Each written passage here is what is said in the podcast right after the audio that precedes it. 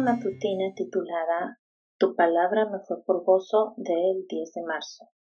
El versículo dice así, Fueron echadas tus palabras y yo las comí. Tu palabra me fue por gozo y por alegría de mi corazón. Jeremías 15:16. Hace unos años leí en CNN un ingenioso artículo escrito por John Blake que se titulaba En realidad eso no está en la Biblia. Blake citó al entrenador de fútbol americano Mike Ditka, que cuando fue despedido de su equipo dijo como dicen las escrituras, todas las cosas pasarán. Una frase muy citada por la gente es Dios dice en su palabra, ayúdate que yo te ayudaré. Incluso los expertos en teología pueden citar declaraciones que no están en las Sagradas Escrituras. Steven Bowma Pritzker, un profesor de religión del Hope College en Michigan, suele citar dos vacilaciones, cuatro, tres. Para su sorpresa, son muchos los que no se dan cuenta de que no existe un libro bíblico con ese nombre.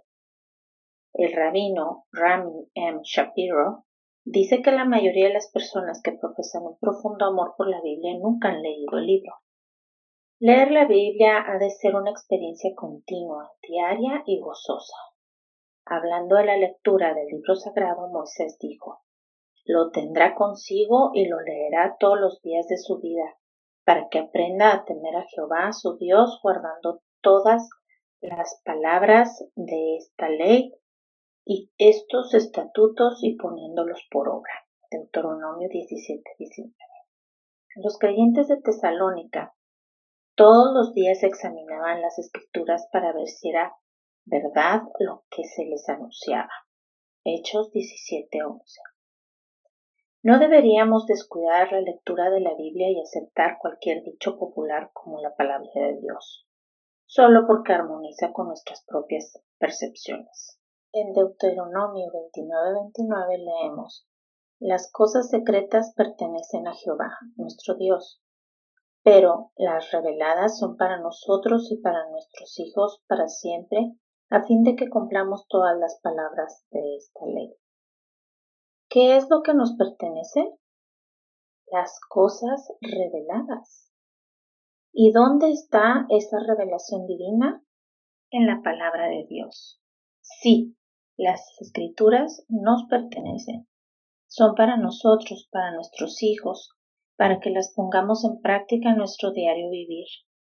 Jeremías entendió esto al escribir.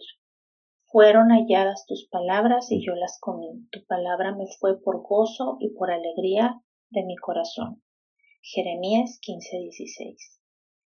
Que el gozo y la alegría de leer, meditar y poner en práctica los consejos bíblicos sea una realidad en cada uno de nosotros. Oremos. Señor, te pedimos por favor que nos ayudes a ser más dedicados al estudio de tu palabra. Te damos infinitas gracias por darnos estas revelaciones divinas y tenerlas a nuestro alcance para su estudio y deleite. Quédate con nosotros, te lo pedimos en el nombre de tu Hijo amado Jesús. Amén.